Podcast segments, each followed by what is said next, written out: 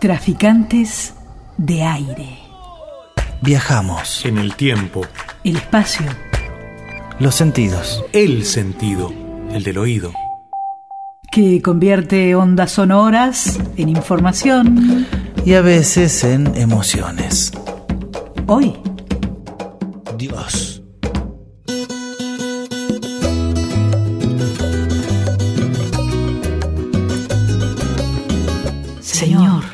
Podrías hacer tú sin nuestro miedo, timidez y espanto? ¿Qué podrías hacer sin nuestra tristeza, nuestro llanto?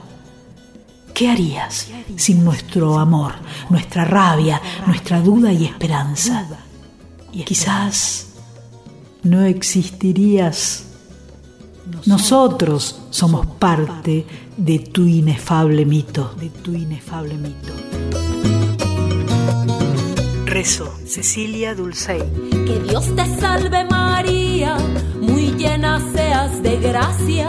Con el último embarazo te corrieron de la chamba, agachaste la cabeza y les dijiste de nada. Y ahora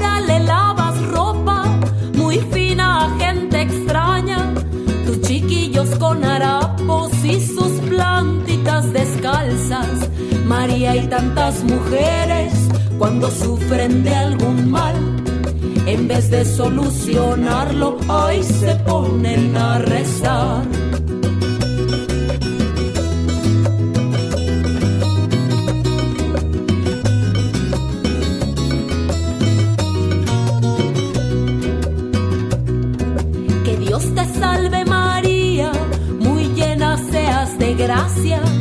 Pariste cinco chiquillos y solo tres se te salvan. Se fueron sus dos almitas volando entre nubes blancas. No querías que se fueran, lloraste desconsolada. No hubo pa' medicina, se los cargó la calaca. Que Dios te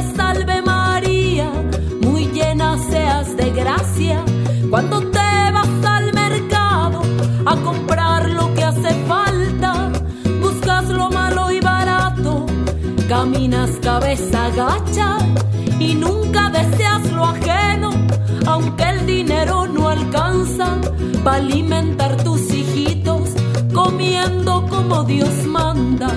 María y tantas mujeres cuando sufren de algún mal, en vez de solucionarlo, ahí se ponen a rezar.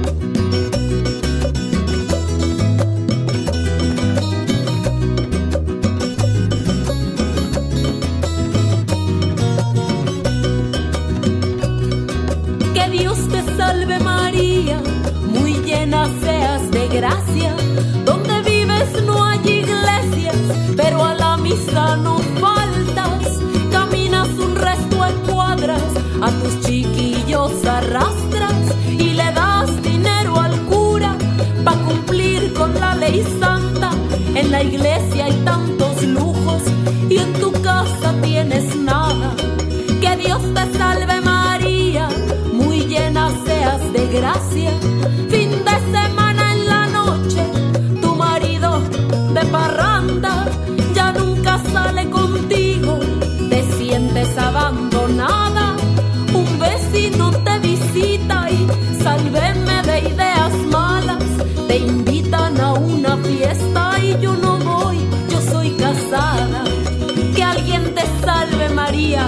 Estás viviendo encadenada en un purgatorio injusto, eres joven, fuerte, sana, camina con los que luchan por mejorar el mañana. Naciste para ser feliz, esa es la ley más sagrada y ya verás el por qué rezando no cambias nada, María. María y tantas mujeres cuando sufren de algún mal en vez de solucionarlo, hoy se ponen a rezar. María y tantas mujeres, cuando sufren de algún mal, en vez de solucionarlo, hoy se ponen a rezar. Naciste para ser feliz, María, esa es la ley más sagrada. Y ya verás el por qué rezando no cambias nada, Y después que expulsamos a Dios del paraíso. Esta es la parábola del Hijo de Dios. Fernando Casón Vera. Hecho como estaba, a nuestra imagen y semejanza, cubrió su desnudez con púlpitos y cúpulas. Se ganó nuestras almas con el sudor de su frente y concibió en el exilio a su único hijo, que no nació, pero murió entre sangres y dolores. Después, de que lo echaron para siempre los mercaderes del templo. Alguien lo vio en el bolsillo de la nigeriana que embarazada atravesó el estrecho. Alguien lo vio buscando un hueco entre los refugiados que ningún son como desechos. Traficantes de aire. Vela por nosotros y por nosotras. Vela. Liliana Daunes. Muchas y muchos creen que existe y justo y generoso. Daniel Alvarenga. Vela por nosotras y por nosotros. Mariano Randazzo. Dicen que vela. Una fuga de tres. Alguien lo vio en la mirada del muchacho negro que lleva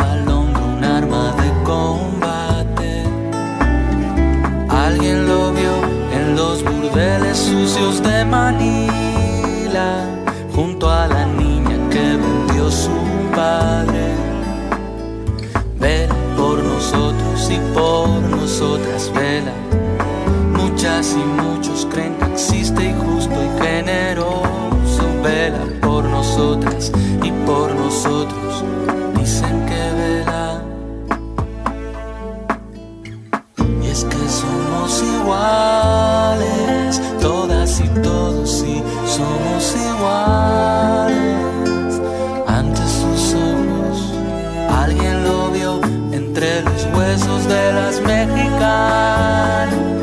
desperdigados por todo el desierto. Alguien lo vio cuando el sicario se guardó el revólver y entre los coches descansaba el muerto por nosotros y por nosotras vela. Muchas y muchos creen que existe y justo generoso vela por nosotras y por nosotros. Y por nosotras vela. Muchas y muchos creen que existe y justo y generoso vela por nosotras y por nosotros. Dicen que vela vela por nosotros y por nosotras vela. Traficantes de aire.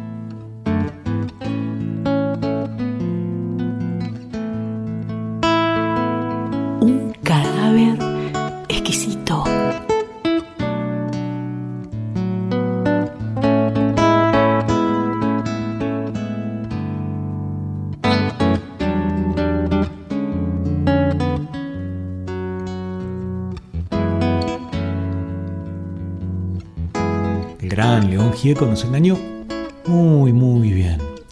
Con maestría nos dijo, solo le pido a Dios, y cuando parecía que solo pediría una cosa, se despachó con que el dolor no le sea indiferente, que la reseca muerte no la encuentre vacío y solo sin haber hecho lo suficiente, que lo injusto no le sea indiferente, que no le abofetee en la otra mejilla, que la guerra, el futuro y el engaño no le sean indiferentes, y como quien no quiere la cosa, ese solo se convirtió en una larga lista.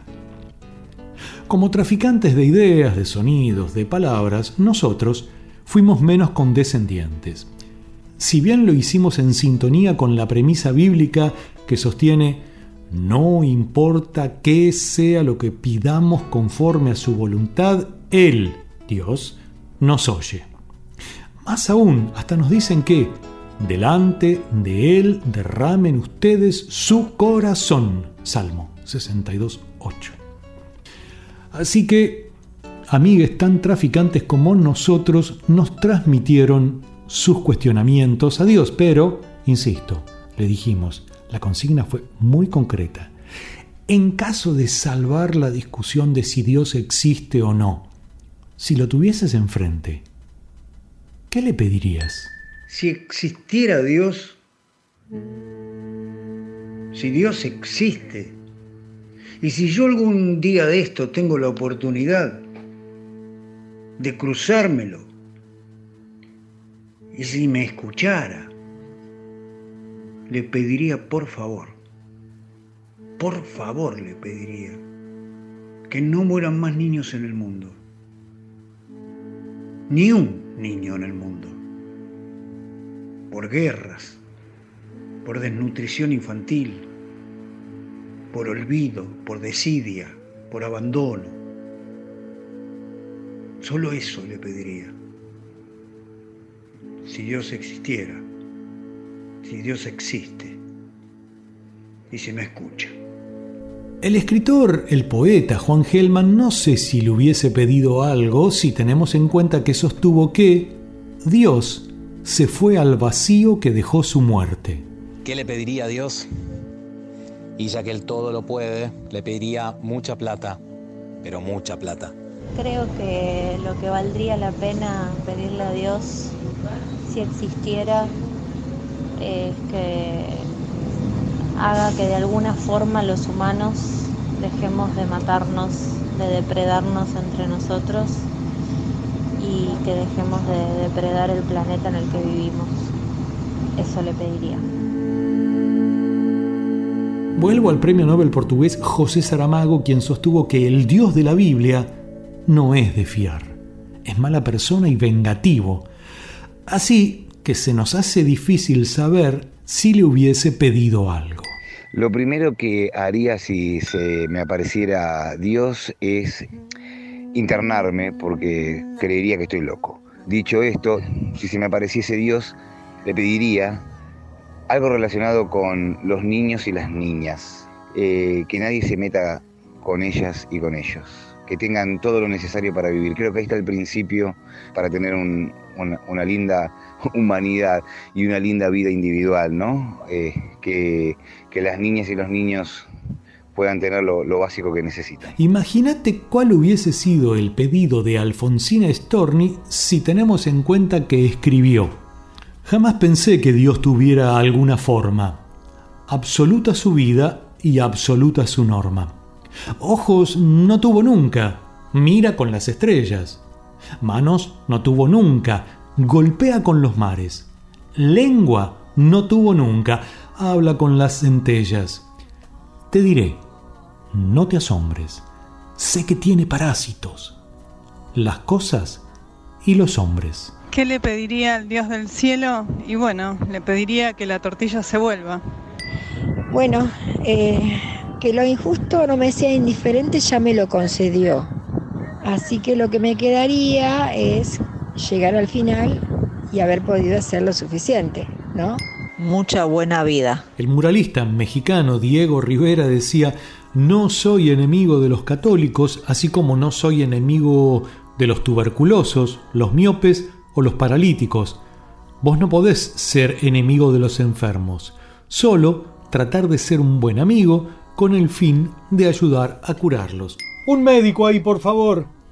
Yo lo que le pediría a Dios, si existiera, es que revierta el inexorable camino hacia el fin de este planeta, porque es algo que nunca pensé que lo iba a pensar, ni a ver, ni a presumir a través de las pantallas de la televisión o los medios que nos muestran todos los días la descomposición a la que está expuesto el planeta Tierra en todo sentido en el sentido biológico, natural, social, la desintegración social y la desintegración de la, biodiversidad. Así que le pediría que frene y que revierta. Sí sabemos lo que le pidió la escritora María Elena Walsh. Ella dijo, Dios mío, dame mi sueño de paz y no de pastilla.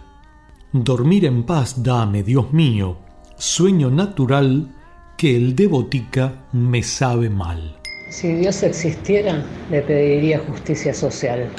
Dios, yo te pido que la humanidad se dé cuenta a tiempo que por este camino vamos al suicidio, que es imprescindible y urgente cambiar de paradigma, intentar una convivencia fraterna, integrada con la tierra, que pare la depredación, la contaminación, la competencia entre seres vivos hacia un mundo mucho más humano y al mismo tiempo mucho más divino. En definitiva, Dios nos vamos a beneficiar todos. Otra poeta argentina, Olga Orozco, decía que la poesía es un organismo vivo y rebelde y, en sintonía con Juan Gelman, sostenía que escribía poesía para apremiar a Dios para que hable. Como persona de ciencias, que prácticamente me, considero, y en, gran parte ciencias fácticas, lo que le pediría la, la demostración de su existencia.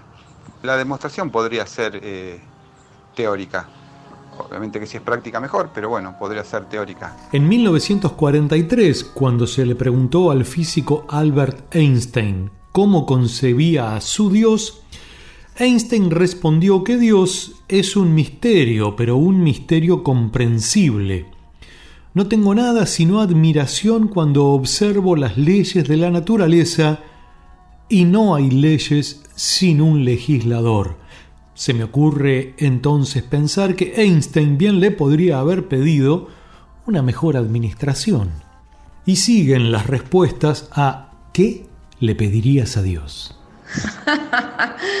Dani, la pregunta es justo para mí. A Dios le pediría o le pido muchísimas cosas, pero muchísimas cosas, pero sobre todo en estos tiempos tan violentos, que haga, ya que es todopoderoso para mí, que haga desaparecer las armas, la maldad de todos los corazones y de todas las mentes, la maldad en todo sentido, que tiene que ver con los inmigrantes, con las minorías, que, que realmente la ley se ajusta para todos, que, que haga desaparecer básicamente la maldad de todos los corazones y que instale la bondad básicamente, pese a las diferencias, sí, diferencias que haya, pero que Basta de matanzas injustificadas, de pobreza, de que Occidente tenga todos los millones y no los comparta con los países más pobres. Son muchas cosas, pero se pueden englobar en una sola. Basta de maldad, porque todo lo que dije creo que significa maldad en su estado más puro.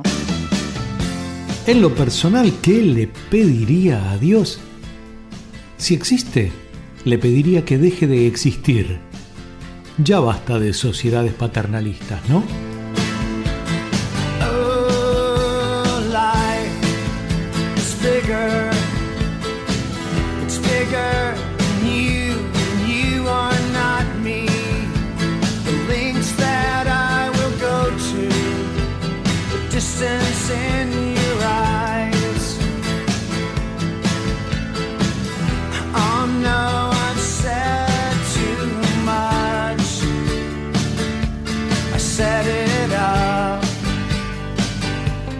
me in the corner.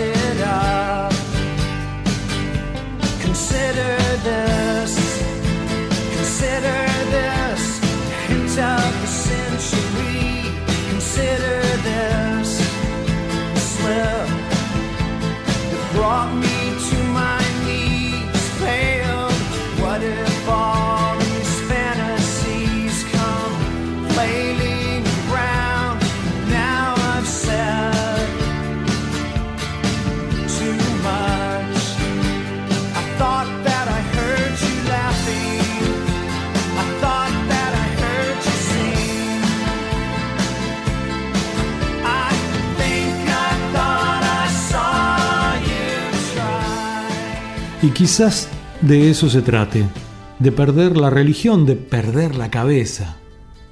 Digo, si tenemos en cuenta que partimos de la base de frases tales como porque yo soy Dios y no hay otro, yo soy Dios y no hay ninguno como yo, quizás lo mejor sea perder la cabeza. That was just a dream.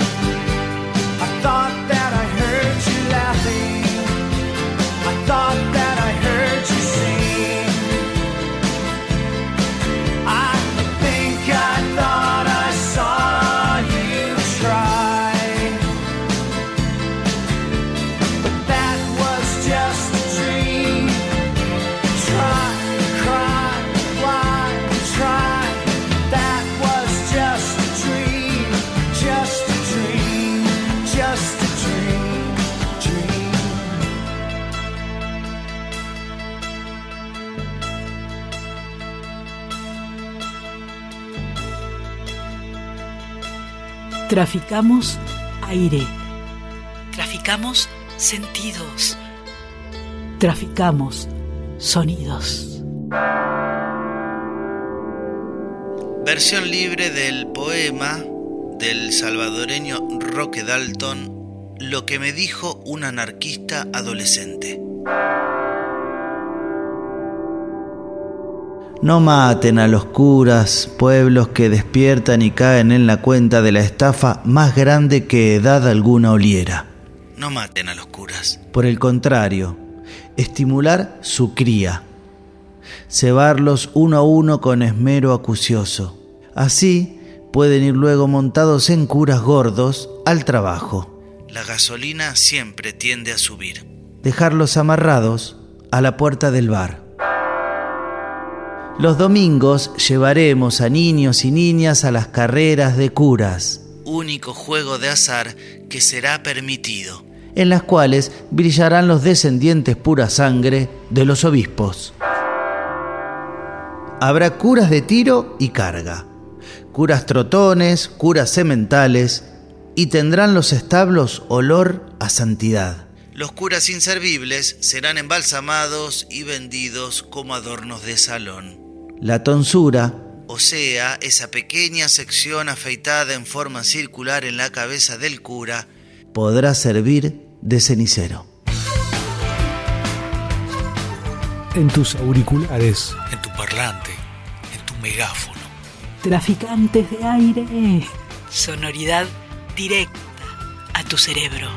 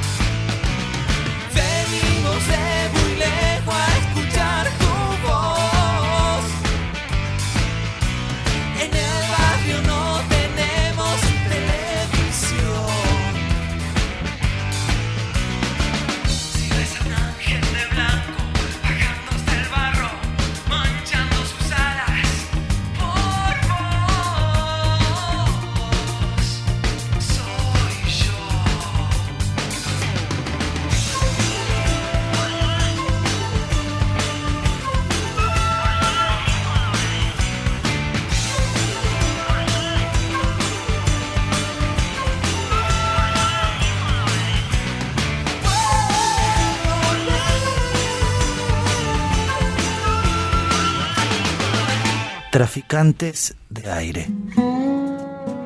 Daunes, Randazo, Alvarenga. Si Dios me quita la vida antes que a ti. Un rompecabezas sonoro. Sabrá Dios si tú me quieres o me engañas. No hay peor traficante ¿Dónde está Dios? que el que no quiere Juntan oír. mis hermanos, llamémoslo, que nos tienda la mano. Hoy, Dios. Y si hablamos de Dios, ¿por qué no también de diosas? Recuerdo algunas diosas griegas. Artemisa, diosa de la casa y de la luna. Atenea, diosa de la sabiduría y de la artesanía, creo que era. Demeter, diosa de la agricultura y de las cosechas. Estia, diosa del fuego. Y también se me presenta Venus, la diosa del amor, aunque esta era una diosa romana. Nombro algunas, pero reconozco, como tan bien lo cuenta María García Esperón, autora del Diccionario de Mitos Clásicos, que vaya, vaya, vaya con el mundo patriarcal que se habían montado los antiguos griegos. Un mundo de varones cubiertos de bronce, de largas travesías por el mar, color de vino, de guerra y saqueo de sangre y polvo, de horizonte sediento de olivos, de pastores y noches solitarias descifrando las historias escritas en las estrellas. Mundo patriarcal en el que hay que asegurar la continuidad de la propia estirpe, guardando a sus mujeres en el gineceo, esa parte de la casa de los antiguos griegos donde vivían las mujeres. Así, recluidas, ellas tejen telas preciosas donde narran las aventuras de los héroes masculinos, de los argonautas, Heracles, Teseo, Aquiles, Odiseo, Ajax y el fatídico Edipo. Las tejedoras, bellas diosas paganas, las bordadoras del gineceo, componen las historias. Al recrearlas con sus hilos versicolores, las originan. Llora un niño, entra una brisa, grazna un ave, en el umbral se agita una rama de olivo. Tejen y bordan los sutiles alfabetos de la vida. La voluntad femenina alumbra los mitos bajo su signo. Bien leídos, los poemas épicos en los que se origina la vasta literatura occidental transcriben los designios de la diosa.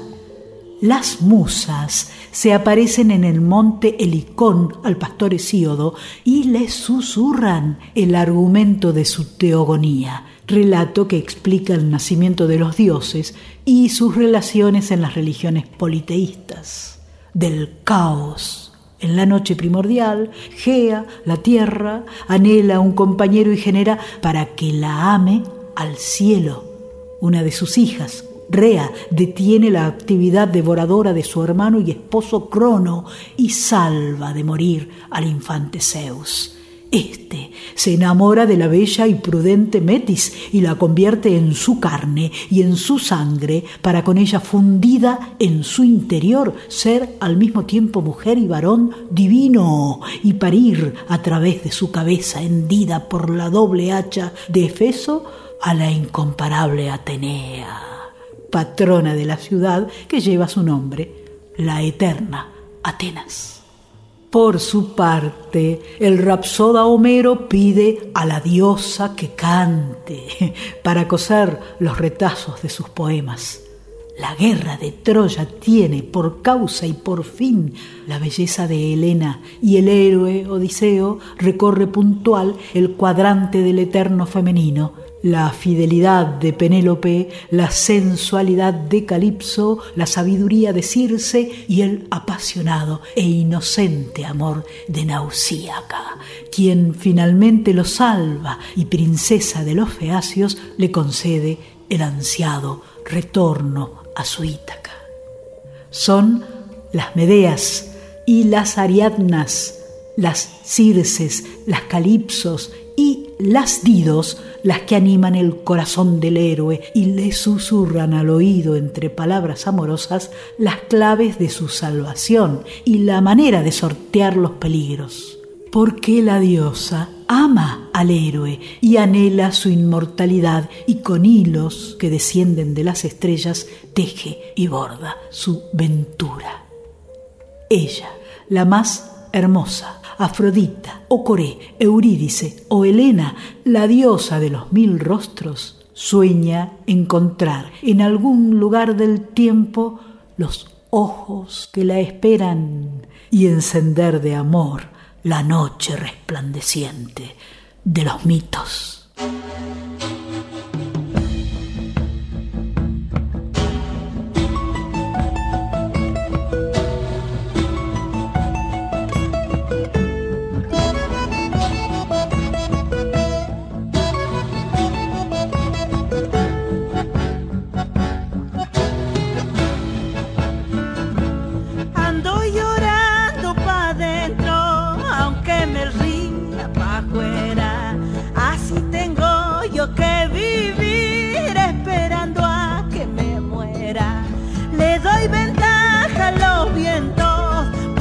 No puedo volar hasta que agarro mi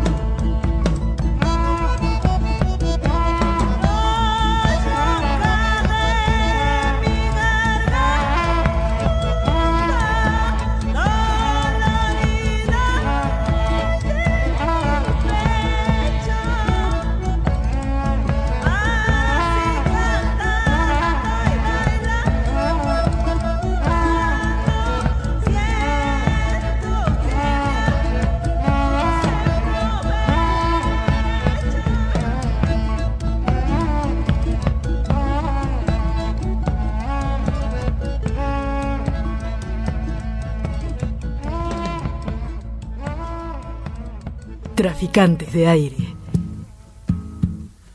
Pobrecito tata Dios, siempre solito y ausente. Un viaje inexplorado. Pobrecito tata Dios, siempre solito y ausente. Se moriría de aburrido si no fuera por la gente. Pobrecito tata Dios, administrando perjuicio. Pobrecito tata Dios, administrando perjuicio. Pobreza, muerte y olvido, la pucha con el oficio. Gustavo Cuchi Leguizamón no solo le cantó a Tata Dios, también habló de él. Y mira, vos sabés que yo, yo ando medio enojado con Dios. ¿Sí? Sí. Primero no creo. Y después, como le decía un curita amigo mío, ve, ve curita, le decía yo, es mejor que yo no crea. Porque si tengo que creer en Dios con toda la injusticia, toda la barbaridad que ocurre, tengo que voy a empezar a pensar que es mala persona. Entonces, yo tenía un amigo mío, un cura, con el que conversábamos terriblemente. Y entonces le decía yo, pero decime, curita, ¿vos crees que una orquesta tan numerosa como la humana y que desafina tanto puede tener un director? Pero sí estoy seguro que el hombre, que lo está inventando a Dios hace miles de años, ya llegó a fundar más de 90 millones de religiones. Hay una cantidad de religiones que no las conocemos.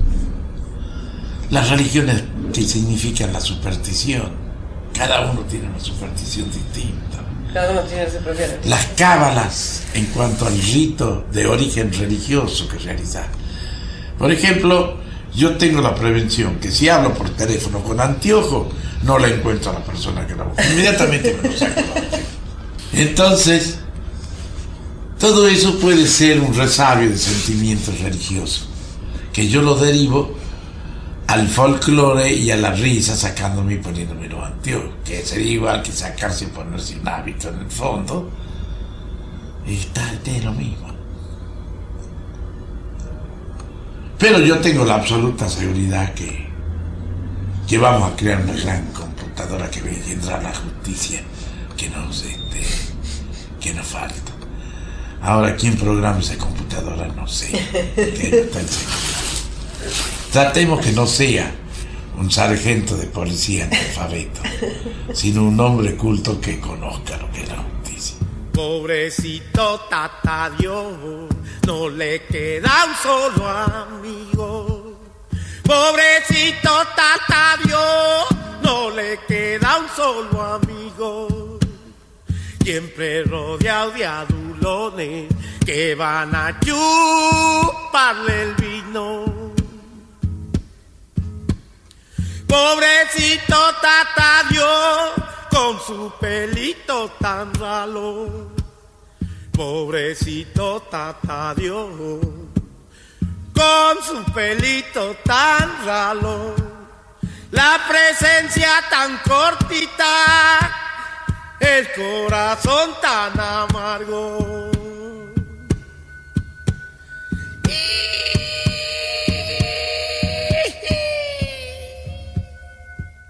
Casi como una invitación en esta búsqueda sonora que es Traficantes de Aire. Primero habló Gustavo El Cuchi Leguizamón. El Dios de los cristianos, Dios de mi infancia, no hace el amor. Y ahora, don Eduardo Galeano. Quizás es el único Dios que nunca ha hecho el amor entre todos los dioses de todas las religiones de la historia humana. Cada vez que lo pienso, siento pena por él. Y entonces le perdono que haya sido mi superpapá castigador, jefe de policía del universo, y pienso que al fin y al cabo Dios también supo ser mi amigo en aquellos viejos tiempos, cuando yo creía en Él y creía que Él creía en mí. Entonces paro la oreja a la hora de los rumores mágicos, entre la caída del sol y la caída de la noche, y me parece escuchar sus melancólicas confidencias. Traficantes de aire. Caprichosa sonoridad manifiesta. Ay, porque Dios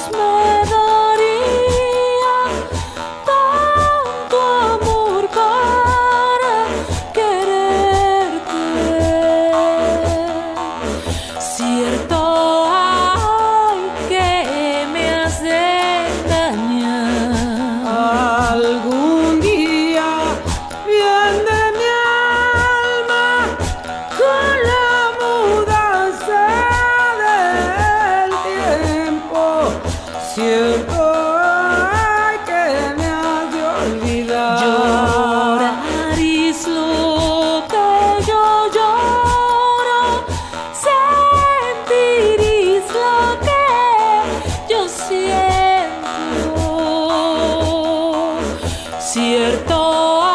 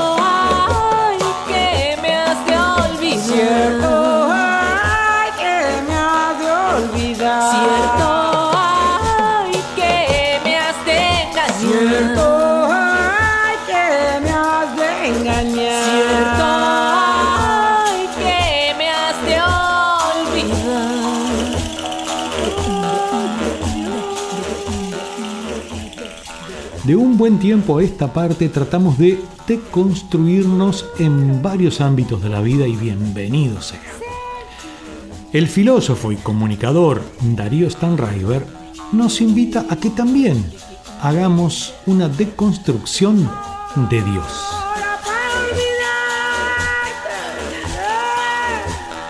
Dios como luz es una metáfora de Dios que surge en una época, como la época donde se escribió la Biblia, donde la noche era la noche, donde la oscuridad era la oscuridad, donde eh, lo oscuro era señal de no solo de tenebrosidad y miedo, sino de peligro.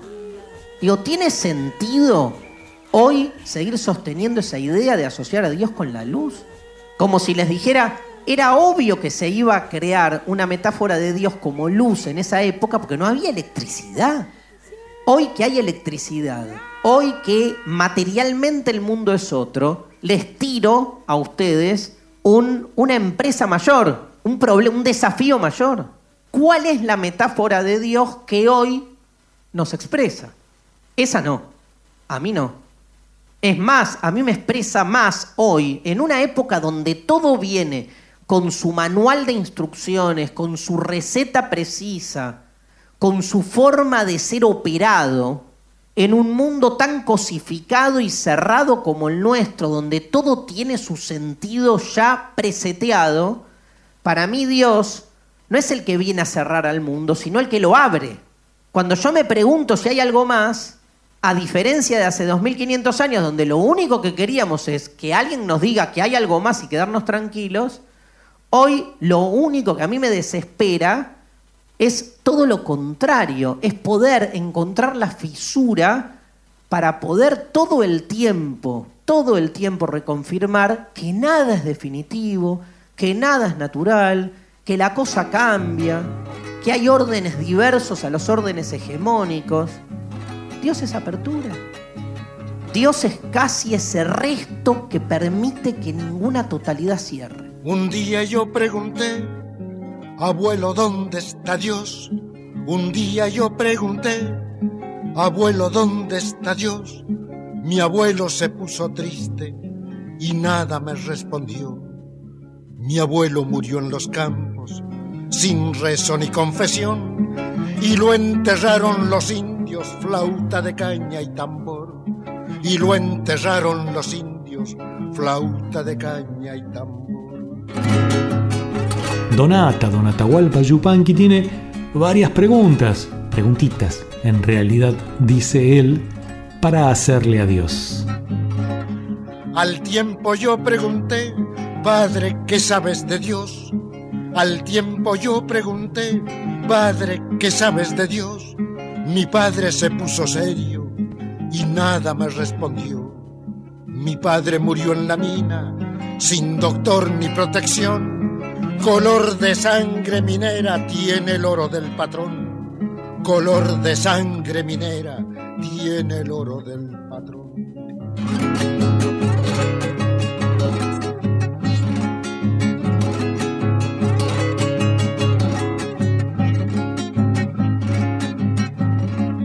Mi hermano vive en los montes y no conoce una flor.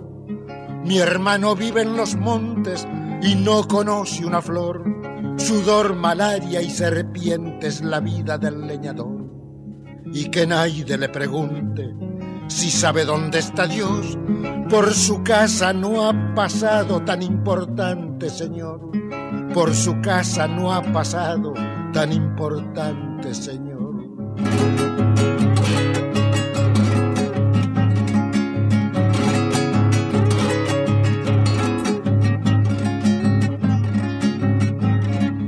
Yo canto por los caminos y cuando estoy en prisión, yo canto por los caminos y cuando estoy en prisión, oigo las voces del pueblo que canta mejor que yo. Hay un asunto en la tierra más importante que Dios, y es que nadie escupa sangre pa' que otro viva mejor. Y es que nadie escupa sangre pa' que otro viva mejor. Que Dios vela por los pobres, tal vez sí y tal vez no, pero es seguro que almuerza en la mesa del patrón. Pero es seguro que almuerza en la mesa del patrón. Traficantes de aire. Cerca de la utopía.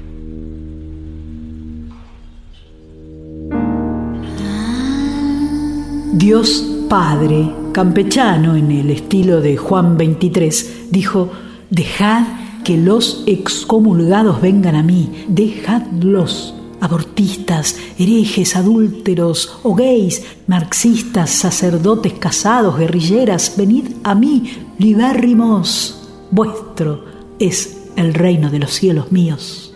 De alguna forma debo compensaros por los vejámenes sin cuento, por los agravios con encíclica que os vienen infligiendo mis vicarios. El hígado de Dios. Desde la Inquisición me duele el hígado. Mario Benedetti. Venid, excomulgados, hijas mías.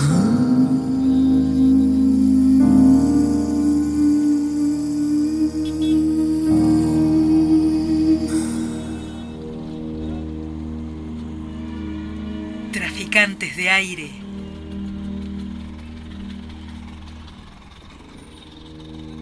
Hoy, Dios. Unos le llaman Alá, otros amor, otros Señor, otros le llaman destino y otros Dios.